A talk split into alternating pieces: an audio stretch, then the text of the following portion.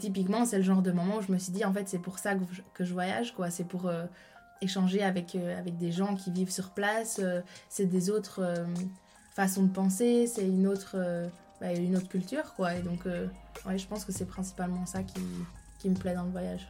De la Californie à sa découverte du Canada, en passant par son Erasmus à Madrid, Sibylline a toujours aimé voyager. Peu importe la destination, elle aime s'imprégner de son environnement et observer le monde qui l'entoure.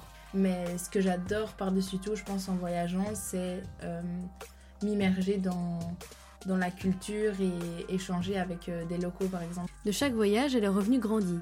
Car selon elle, tous les voyages apportent des enseignements, que ce soit sur le monde ou sur soi-même. Se dire que euh, elle a rien à perdre, que ça se passe bien, euh, ça va la faire grandir, et que même si ça se passe mal, entre guillemets, ben, c'est un enseignement et qu'il n'y a pas de raison de, de se priver de, de cette chance de pouvoir voyager.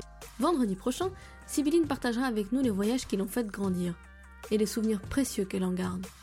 D'ici là, comme d'habitude, les épisodes précédents sont toujours disponibles. À bientôt sur Par Passion. Voyager, c'est une chance énorme et que quoi qu'il arrive, ça, fait grandir et ça apprend des choses, donc euh, faut pas hésiter. Faut se lancer, faut partir.